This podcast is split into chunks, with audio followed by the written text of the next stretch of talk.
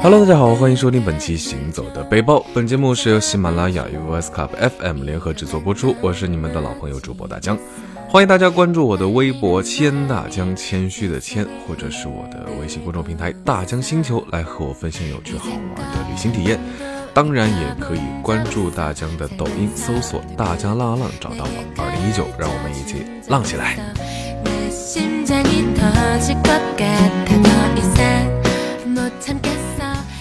又说五一去哪玩呢？哎，大江悄悄看了一眼新闻啊，那国内呢，基本上看朋友圈都是各种的锣鼓喧天、鞭炮齐鸣，主要是人人人人人山人海，一望不到边。那最近大江在看超级接地气的韩国美食综艺节目《街头美食斗士》，啊，幻想着可以像白中原那样钻到街头巷尾去挖掘各地美食，吃的豪爽，吃的过瘾，吃的尽兴。所以呢，就打算趁着接下来的假期和吃货小伙伴们一起去一趟韩国的非主流目的地之旅——釜山、大邱、安东，逛逛传统市场，吃街头美食。那这一次呢，没有那么多滤镜下如韩剧般唯美的韩剧画面，有的呢，只是让人欲罢不能、垂涎欲滴的地道美食。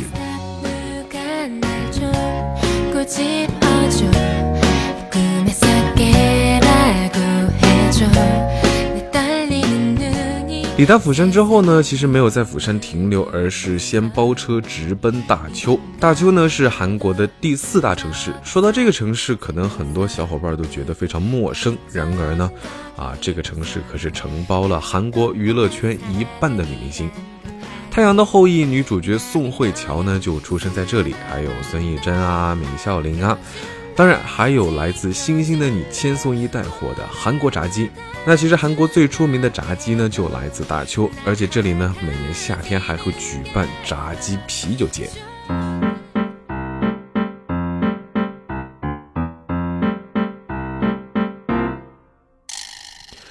如果你想要了解大邱人的生活，就一定要来西门市场看看啊！这可是朝鲜时代韩国三大市场之一，如今呢也是大邱规模最大的市场，五千多个商铺鳞次栉比，估计很多大邱人都不一定逛全了。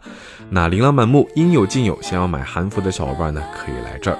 而且大邱也是韩国纺织品行业的中心，西门市场是韩国最大规模的纺织品市场，无论是布料还是韩服，无论是成衣还是定制，你都能在这找到，物美价廉，目不暇接。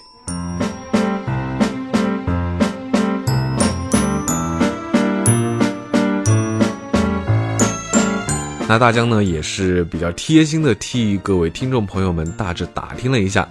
韩服区在一区，一套丝绸质地的韩服大概是四十万至六十万韩币。那如果想要拍照追求款式而不追求材质呢，也可以买纤维材质，会便宜一多半。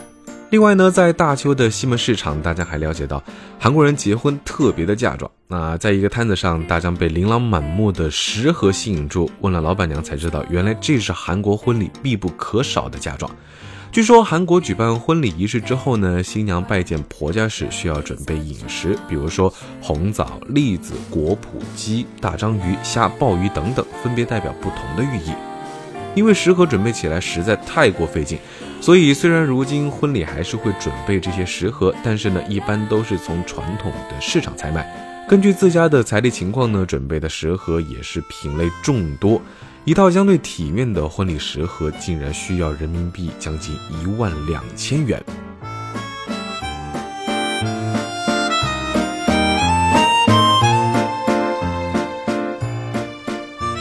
那拥有悠久历史的大旧市场呢，如今也是不折不扣的美食天堂。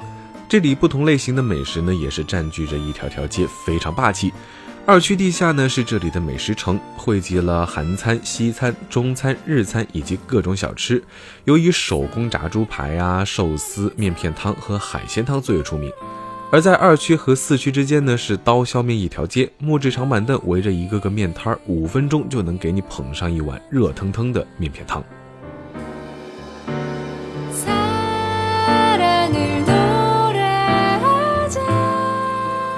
那在这里呢，简直处处都是小吃一条街，辣炒年糕、血肠、鱼糕、紫菜卷饭、坚果糖饼、牛肉饼串、三角饺子，嗯，等等等等。不过据说呢，西门市场最出名的还是扁皮饺子和辣炒年糕。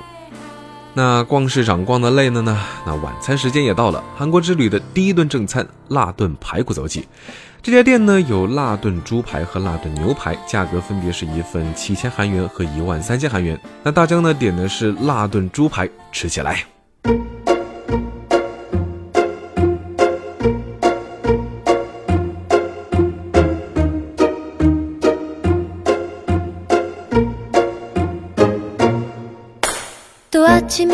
那咱们既然已经来到了大邱西门市场，更不能错过的就是充满烟火气和美食香味的大邱西门夜市。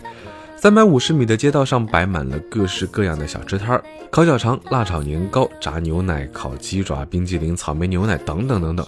摊主们是自带 BGM 炫耀他们各种烹饪美食的十八般武艺。能和小伙伴一起深度游到这样最地道、最市井的生活场景呢，不仅是满足了作为吃货的乐趣，还更能充分体会到当地的生活。也许呢，这个就是旅行真正的意义。那大邱西门夜市一般是从晚上七点左右开始，持续营业到十二点。在大邱西门夜市上啊，最吸引大家眼球的就是这个欧巴花式烤扇贝啊，说实话是真的特别的酷炫。欧巴的花式烤法呢，也确实是吸引了非常多青年男女的围观。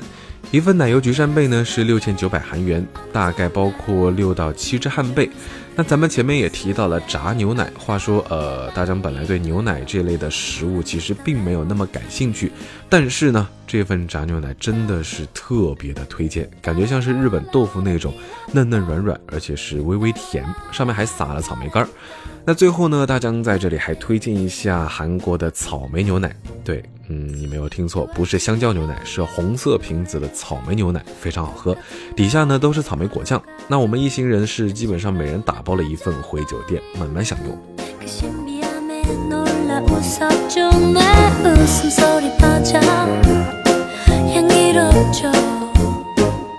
那我们韩国之旅呢？第二天早上是早早出发，一路上从大邱移动到了安东，来到了安东河回村。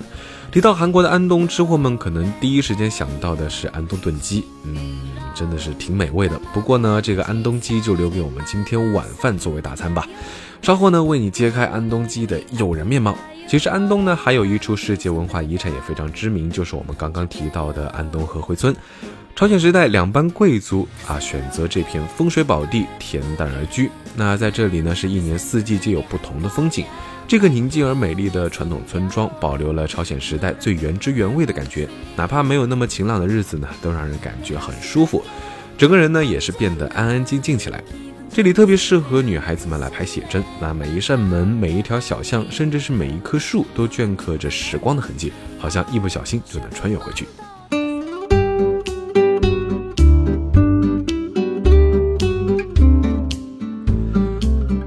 韩国大部分村庄的房子呢，都是以正南或者是东南方向依次排列。不过呢，和回村可不一样，村里的房子呢是以榉树为中心，按照洛东江的方向排列，所以呢朝向都不一致。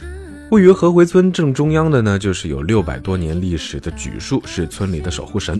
啊，据说是可以赐子以及护子成长。那这个区域呢，也叫做三神堂。每年阴历的正月十五，村民们都会在这里聚集举行动祭，啊，祈求村落安宁丰年。那在这里呢，大家也是看到了许多白色的许愿纸条，所以呢，也是不免赶快写上自己的心愿，向榉树神求福。来到韩国的安东呢，除了去世界文化遗产安东和回村啊，也别忘记留足时间去探索一下旁边的和回洞假面博物馆。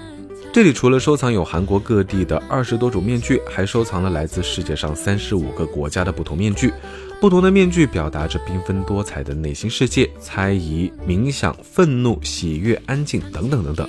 你能从这一张张不同的面具看到它背后的情绪故事。那两千多个不同造型的面具汇聚于此呢，绝对是会让你过足面具瘾。那中午呢，我们体验了一下很多韩国当地人都不一定体验过的特色美食——虚祭司饭。啊，话说小伙伴们可能对韩国拌饭都比较熟悉，不过你吃过人均两百元的无敌拌饭套餐吗？没有的话，那就来安东尝试一下昔日儒生们挑灯夜读时食用的夜宵虚祭祀饭吧。这套号称虚祭祀饭的拌饭呢，因为模仿祭祀祖先的饭菜而得名。要知道，韩国祭祀祖先的餐食可都是最好的，所以呢，虚祭祀饭啊，自然也是相当的高大上。不仅有传统拌饭的蕨菜、桔梗、萝卜、菠菜、豆芽，还有烤干净鱼、烤鲨鱼、鲜章鱼、白菜饼、海带饼、萝卜汤等等等等，几乎不添加呢任何的化学调味品。这样既美味又健康，看着满满一桌的假祭祀饭呢，说实话是真的特别想立马尝一尝。那铺了满满一桌的虚祭祀饭呢，都是用上好的食材制作而成，清淡健康，而且呢，餐具也是用了特别考究的铜碗铜碟。除了材质显得高大上以外呢，这个制作铜碗的铜里还添加了百分之二十二的锡，所以呢，还有杀菌功效。这么一大桌虚祭祀饭呢，只要人民币两百块啊！说实话，还是特别的划算啊。